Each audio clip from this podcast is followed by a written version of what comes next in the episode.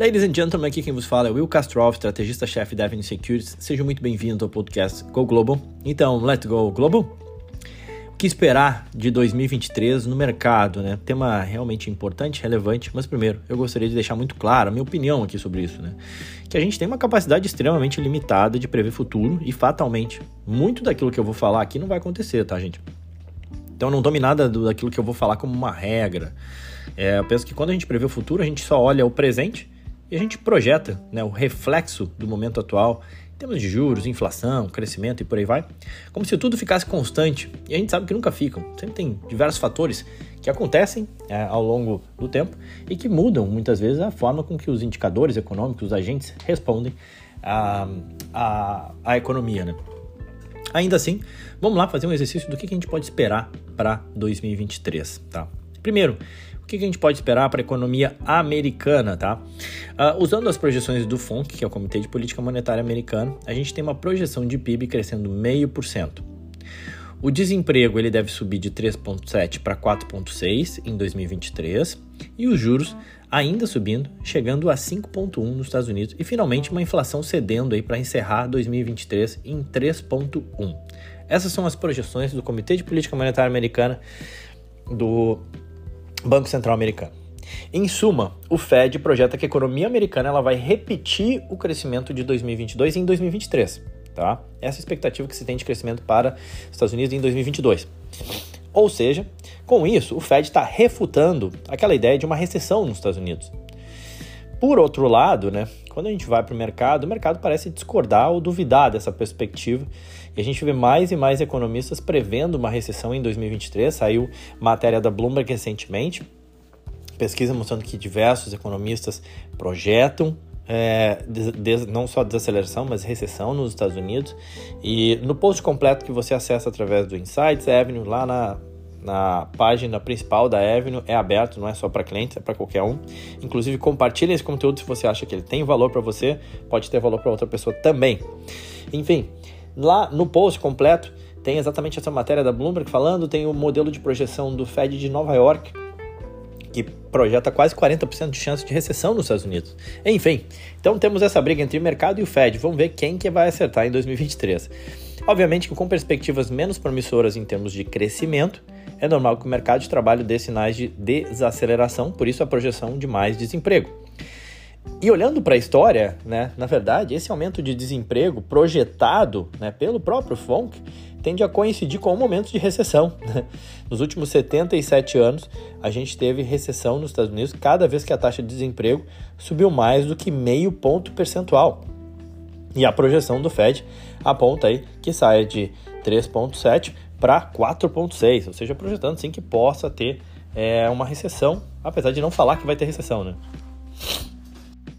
Ok, mas se por um lado, né, a gente tem o crescimento ele, deve decepcionar, pode decepcionar e talvez a gente tenha um aumento do desemprego, é, por outro, seguindo as leituras das projeções do FONC, a gente vê uma perspectiva de desaceleração da inflação. A inflação não sai de cena repentinamente, tá? Muito pelo contrário, acho que ela ainda vai ser uma protagonista na cena macro em 2023, mas a gente começa o ano com fortes expectativas de que finalmente a inflação possa seguir cedendo, tal qual a gente já viu nos últimos indicadores, ou seja, nos últimos meses nos Estados Unidos e que ela deve continuar seguindo nessa, nessa toada de desaceleração. Até postei um gráfico da projeção do Fed para isso, tá?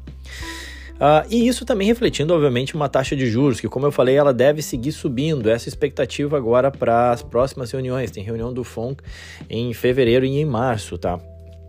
As projeções do FONC apontam para um juros alcançando 5,1, então, ou seja, ainda tem que subir mais juros para chegar nesse 5,1, né? Então fica implícito a ideia de que ele deve subir juros em fevereiro e março, pelo menos. Meio ponto percentual, 0,25, ninguém sabe, mas deve continuar subindo. E aí sim a taxa pode vir a cair, encerrando 2024 em 4,1, de novo seguindo as projeções do Fed. Fato é, os juros devem seguir sendo um protagonista importante em 2023. Bom, vamos lá. Saindo do mundo eu sei que saindo dos Estados Unidos, perdão, indo para o mundo, as projeções para os Estados Unidos não foram das melhores, indo para o mundo, a gente tem visto um movimento semelhante, essa que é a verdade, de aumento de juros por diversos bancos centrais, postei um gráfico lá disso, e isso, obviamente, tem um impacto negativo em termos de crescimento, tá? Também postei um gráfico que compara o número de bancos centrais reduzindo juros, tá? Obviamente que muito diminuto atualmente, poucos bancos centrais estão diminuindo os juros. E qual o impacto disso, né? Impacto negativo disso em termos de atividade econômica? Aqui medido, e aí medido pela redução do indicador Global Manufacturing PMI, ou seja, menos bancos centrais diminuindo os juros, ou seja, estão subindo os juros, e isso afeta negativamente o crescimento. Então a verdade é que o mundo deve crescer menos também, né? Olhando localmente, né? na Europa a gente tem um cenário de inflação alta que persiste, restrição da oferta de gás que persiste, e isso, obviamente, ainda que os preços de gás tenham cedido recentemente, mas isso, essas restrições de oferta, né, a preocupação em, relação a essa restrição de oferta, ela obviamente afeta a confiança dos agentes econômicos, consumidores, investidores, empresários, e com isso a gente tem uma perspectiva de continente europeu também possa entrar numa recessão. Essa que é a verdade. Uma frase do Paolo Gentiloni, que é o um comissário né, para assuntos econômicos da União Europeia, ele falou o seguinte: The economic situation has deteriorated markedly and we are heading into two quarts of contraction. Basicamente, está dizendo que a gente está, que a Europa está caminhando para uma recessão. Tá? Bom, saindo de Europa, indo para a China e se tratando de China, normalmente a gente tem mais incógnitas do que certezas, essa é a verdade. Depois de um ano que vai se deve se conjecturar, né? Como um dos mais fracos em termos de crescimento econômico para a China em décadas. Né? O ano de 2023 começa com a perspectiva de que a reabertura da economia chinesa ela possa fomentar expectativas maiores de crescimento. O problema é que a gente tem visto mais, que a gente tem visto mais recentemente, né, agora no início, final do ano, início de janeiro, que depois desse relaxamento de políticas de Covid zero do governo chinês, essa reabertura ela pode ser até um risco para o crescimento em função da aceleração dos casos que já foram reportados de Covid. Né? Tem até uma reportagem do Yahoo.com falando China soaring Covid cases push economic activity off a cliff, ou seja, desmoronando, né? caindo do penhasco a economia, com casos de Covid aumentando, e esse é um risco potencial, na verdade, até poderia ser um potencial, algo positivo para crescimento, aparenta hoje como um risco, tá? Concluindo, situação macro e a gente vai entrar nos ativos, tá? Obviamente, com a limitação inerente do ser humano em fazer previsão, eu acredito que a gente pode esperar um começo de 2023 desafiador. A gente tem as duas maiores economias do mundo desacelerando, ocorrendo o risco de entrar em recessão. Aí eu me refiro aqui Estados Unidos e Europa, de forma agregada, Europa, né? China, nesse momento, parece uma incógnita, difícil de ler ou até estimar se pode ser um vetor ou não de crescimento. A gente segue também vendo políticas monetárias contrativas nas economias desenvolvidas. É, e ainda que parte relevante do movimento de alta de juros já tenha sido feito, a gente deve seguir conversando a respeito disso, pelo menos no primeiro semestre do ano. Tá? E o mercado de trabalho tradicionalmente demora para repercutir essa desaceleração econômica.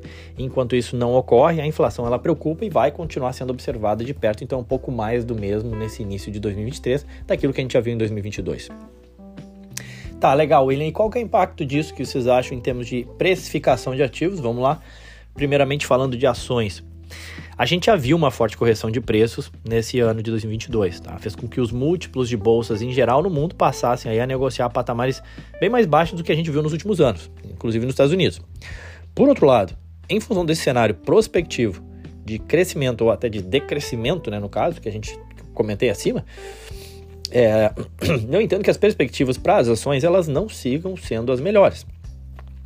Por quê? Porque as ações tendem a seguir a lucratividade das empresas, né? Até tem um gráfico disso que compara lucro por ação e o S&P. Você vê que tem uma correlação muito forte no longo prazo.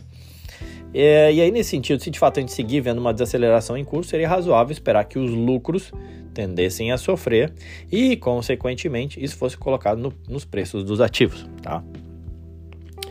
Por outro lado, eu acredito também que em algum momento de 2023 a gente vai ver um interessante ponto de entrada em ações, na medida que o mercado for precificando quedas de lucros e, recessão, enfim, aí isso gerar mudança de diretriz de política monetária, tá?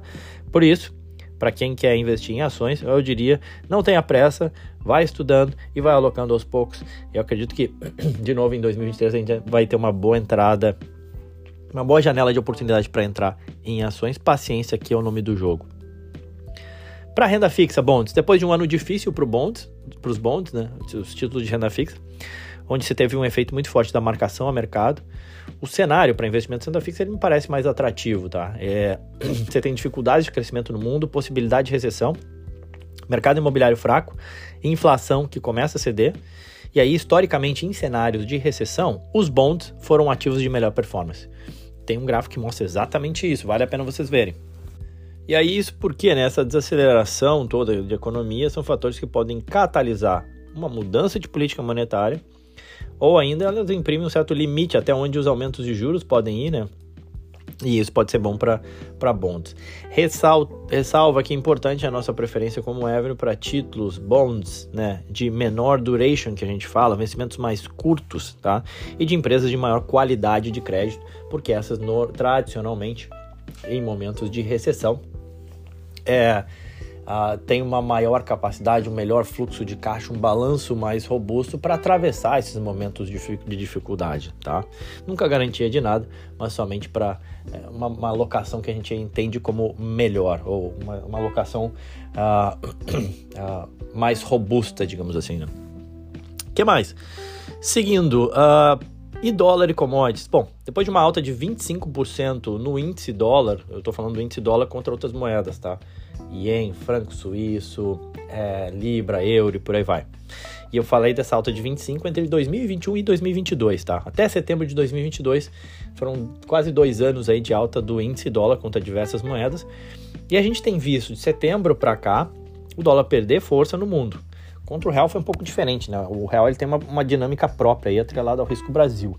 Mas uh, a gente entende que esse movimento tende a continuar na esteira de desaceleração econômica e de uma possível normalização de política monetária nos Estados Unidos, e isso pode ajudar a enfraquecer um pouco o dólar depois de todas essas altas que a gente viu nos últimos quase dois anos que não comentei.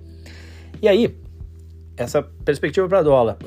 para commodities, dado que as commodities são cotadas em dólar, um dólar mais fraco tornaria os produtos mais acessíveis, né? ou menos caros, digamos assim. Se isso for verdade, seria razoável a gente supor é, que a gente pode ter um, um ano bom de recuperação de preços né, para commodities especialmente considerando a queda que a gente viu no segundo semestre de 2022. Na teoria, faz sentido, só que na prática também tem um outro fator importante que empurra preços para baixo, que é o nível de desaceleração e contração na economia, que obviamente reduz a demanda por, uh, por commodities. Então, em commodities, você tem esses dois vetores, um uh, atuando contra o outro. Por hora, Postei um gráfico que mostra lá que as commodities têm estado de lado durante um bom tempo aí, é, o segundo semestre todo de 2022, com esses dois fatores pesando aí na conta, um positivo e outro negativo. Não temos uma definição, fica difícil ver qual que vai ser a definição de commodities. E aí para mercados emergentes, e aí já me caminhando para o fim, o investidor brasileiro já deve ter escutado que a bolsa brasileira se mostra descontada frente à média ou os pares globais, enfim. É verdade, mas não é só o Brasil que parece estar mais barato relativamente ao mercado americano. E essa questão é que essa é uma tendência observada que vem sendo, sendo inclusive acentuada nos últimos 10 anos. Tem um gráfico que mostra isso, né? Que o mercado, os mercados emergentes foram ficando mais baratos relativamente ao mercado americano, tá? E aí, muito cuidado, sempre quando você compara mercados emergentes, são tradicionalmente é, países que dependem mais de commodities ou que são mais atrelados a commodities ou que têm uma conexão maior com produtos agropecuários, extração mineral, enfim, ou, ou uh, produção primária né, na economia, ou ainda um sistema financeiro ou até mesmo de consumo, mas não são fortes em tecnologia. E os múltiplos de empresas de tecnologia tradicionalmente são maiores do que múltiplos desses setores mais tradicionais. Então isso ajuda a explicar um pouco também essa precificação diferente aí de emergentes. Não sei até quando isso pode haver uma reversão, né? Emergentes voltarem a performar melhor do que desenvolvidos. Para 2023, a gente vê os países emergentes, eles já estão mais adiantados em termos de política monetária, subiram juros antes né, do que os países desenvolvidos. E isso abre espaço aí para uma reprecificação de ativos emergentes. Uh, mas fora isso, assim, acho que é fundamental acompanhar o desempenho das commodities que vão ser muito relevantes para esses mercados. É, e eventualmente pode sim haver um bom momento aí para emergentes, mas longe de ser algo óbvio e tem muito risco aí para que esse cenário se materialize. E ressalva importante, né, para concluir, gostaria de dizer que para o investidor brasileiro a diversificação geográfica e a alocação internacional, é, elas são importantes na formação de uma carteira que ela não fica refém desses nuances, né, e da volatilidade de política econômica interna. Apesar do cenário atual desafiador aí para 2023, nós da Avenue temos relatórios e um time pronto aí para te ajudar a montar uma carteira internacional. Conta com a gente nesse 2023, tá bom?